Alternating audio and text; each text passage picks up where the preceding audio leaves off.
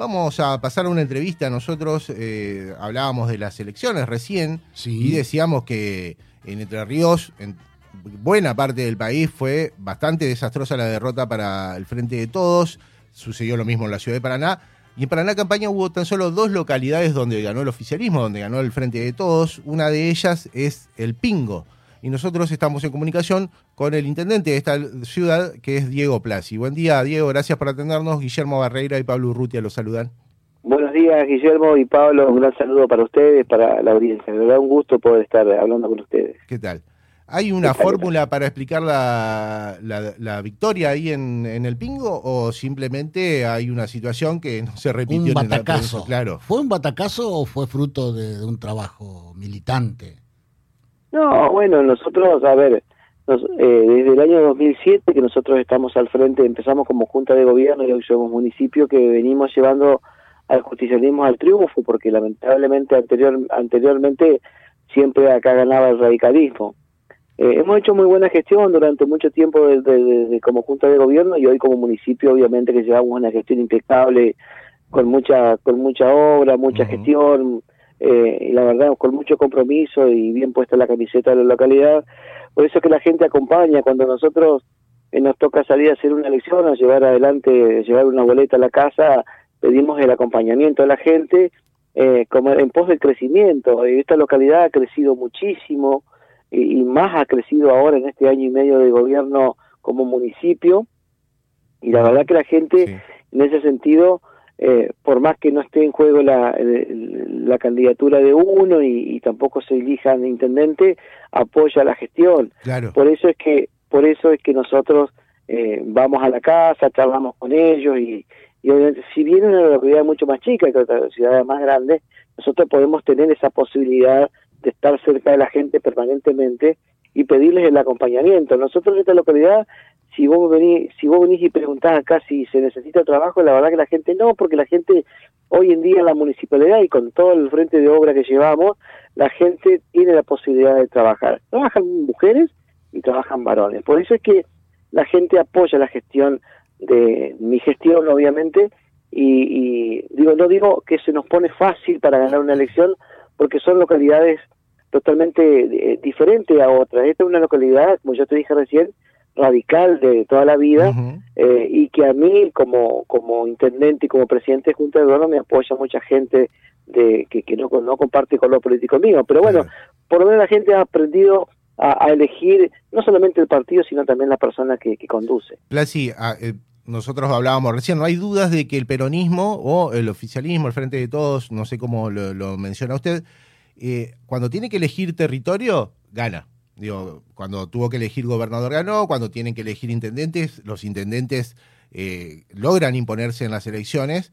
En el caso de usted nos decía, bueno, eh, logró revertir esa situación que se daba, parece que todo para una campaña radical, pero en el caso suyo y creo que Pueblo Lugo gobierna el peronismo, pero después cuando hay elecciones nacionales, ese mismo candidato peronista que ganó en su localidad no logra imponerse cuando hay que eh, fortalecer a los candidatos que van, por ejemplo, en este caso, a, la Cámara de Diputados de la Nación o en el caso anterior a presidente de la Nación. Eh, ¿Usted tiene algún análisis al respecto? ¿Por qué sucede eso? ¿Por qué se desengancha a la hora de elegir, de elegir cargos nacionales? Primero hay, hay dos cosas que resaltar. Yo hablo del Departamento Paraná Campaña. El Departamento Paraná Campaña, el departa- eh, la- Paraná Campaña, el departamento es uno solo, es el departamento, Sí. el departamento Paraná. Paraná Campaña es un, es un, es un sector eh, netamente eh, como era eh, radical por una cuestión de que es agrícola ganadero, Claro. siempre fue así, como era, y más se ve resaltado en las intermedias, donde no se elige ni intendente, ni gobernador, ni presidente.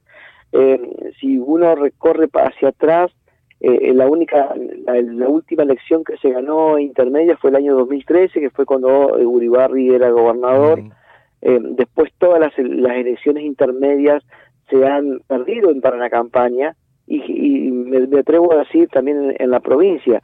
Son elecciones atípicas, pero también eh, no digo que sean atípicas para que no se, no, no se tome en cuenta, al contrario, hay que leer el resultado de las elecciones, eh, sentarse y poder analizar qué cuál puede llegar a ser las nuevas estrategias para, para poder trabajar eh, de cara a, la general el 14 de noviembre.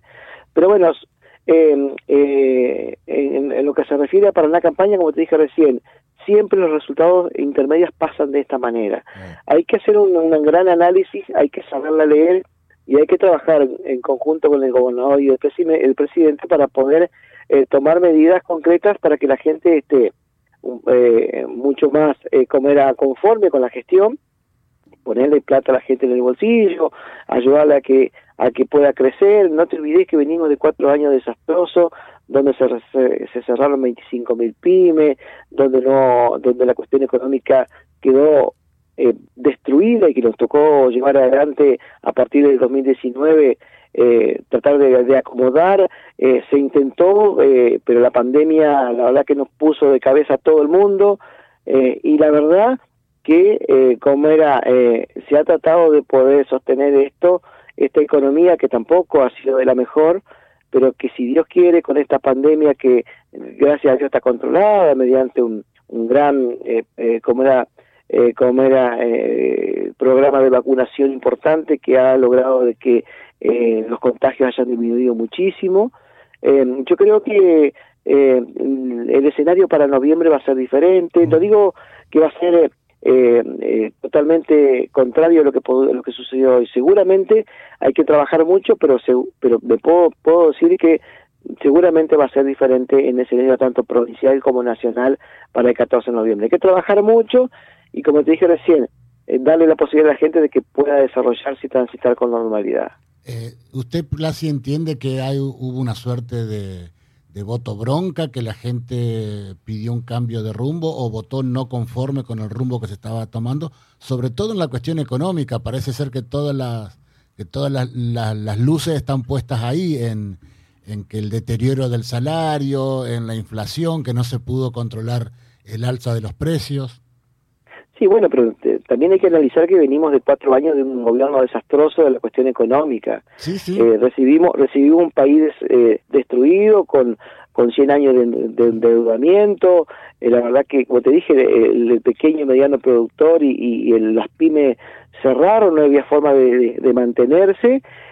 como era y, y nos tocó encarar ese ese gran problema, ese gran desafío que era la economía y la inflación y, no alcanzamos a arrancar que nos agarró una pandemia que tuvimos que estar todos adentro durante dos años y tratar de que la gente se no se nos muera eh, la economía eh, eh, se, se, trató de, de, acomodar y de tratar de subsanar el gran desastre económico que dejó Macri y eso todo, todo el mundo lo sabe mm. lo que pasa es que el descontento de la gente es por obviamente por la cuestión económica de que no es suficiente el sueldo en el bolsillo de la gente y también esto, hace dos años que la gente está en una pandemia, en su casa, no pudiendo trabajar, consumiendo medios que por ahí no hablan bien del gobierno y la verdad que la cuestión mediática también influye mucho en el en, la cuestión en la gente porque bueno no se puede no puede ir a, a fiestas, no se puede reunir con familiares, se han muerto mucha gente y a veces se canaliza por la cuestión política y nos tocó a nosotros hacernos cargo de esto.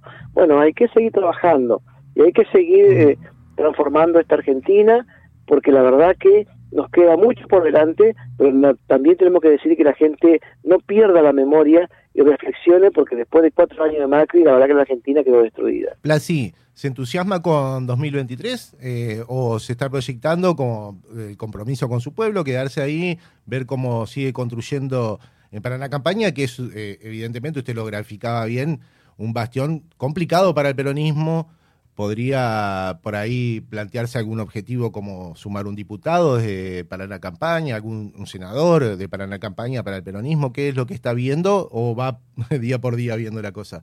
Bueno, aspiraciones tienen todo el mundo, así que si yo me pregunto qué aspiración puedo tener, quiero tener la mejor. Mm. Pero bueno, pero yo tengo un, un gran compromiso con mi localidad, eh, tengo cuatro años de gobierno que llevar adelante, eh, la gente me votó para conducir los, los destinos de la localidad, de la cual estamos trabajando muy bien, y tengo todavía la posibilidad de poder hacer reto cuatro años más. Ahora, si hay una posibilidad de legislador y que el gobernador o el candidato a gobernador que esté en ese momento me lo solicita, obviamente que no lo voy a dudar porque creo que mi objetivo es también colaborar no solamente con mi pueblo, sino con la provincia.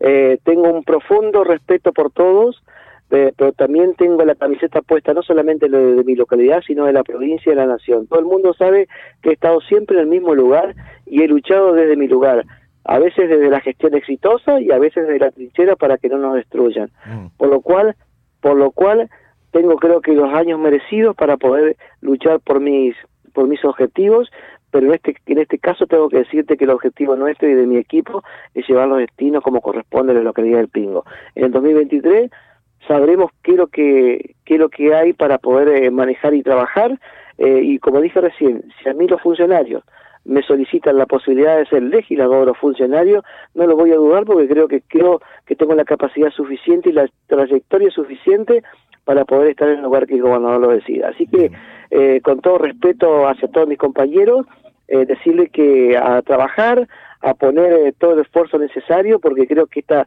Argentina y esta Entre Ríos nos necesita a pleno. Eh, Plasi, ya para, para despedirnos y agradeciéndole esta, esta entrevista, estas palabras, ¿cómo estamos para la primer fiesta provincial del guiso? Ese evento que parece que viene muy importante y que viene muy bien.